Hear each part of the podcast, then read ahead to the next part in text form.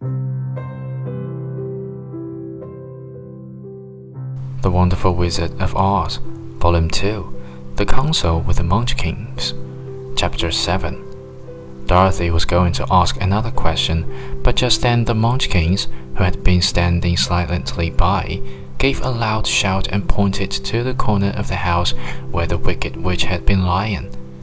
What is it? asked the little old woman, and looked, to laugh. The feet of the dead witch has disappeared entirely and nothing was left but the silver shoes. She was so old, explained the Witch of the North, that she dried up quickly in the sun. That is the end of her, but the silver shoes are yours, and you shall have them to wear. She reached down and picked up the shoes, and after shaking the dust out of them, handed them to Dorothy. The Witch of the East was proud of those silver shoes, said one of the Munchkins and there is some charm connected with them.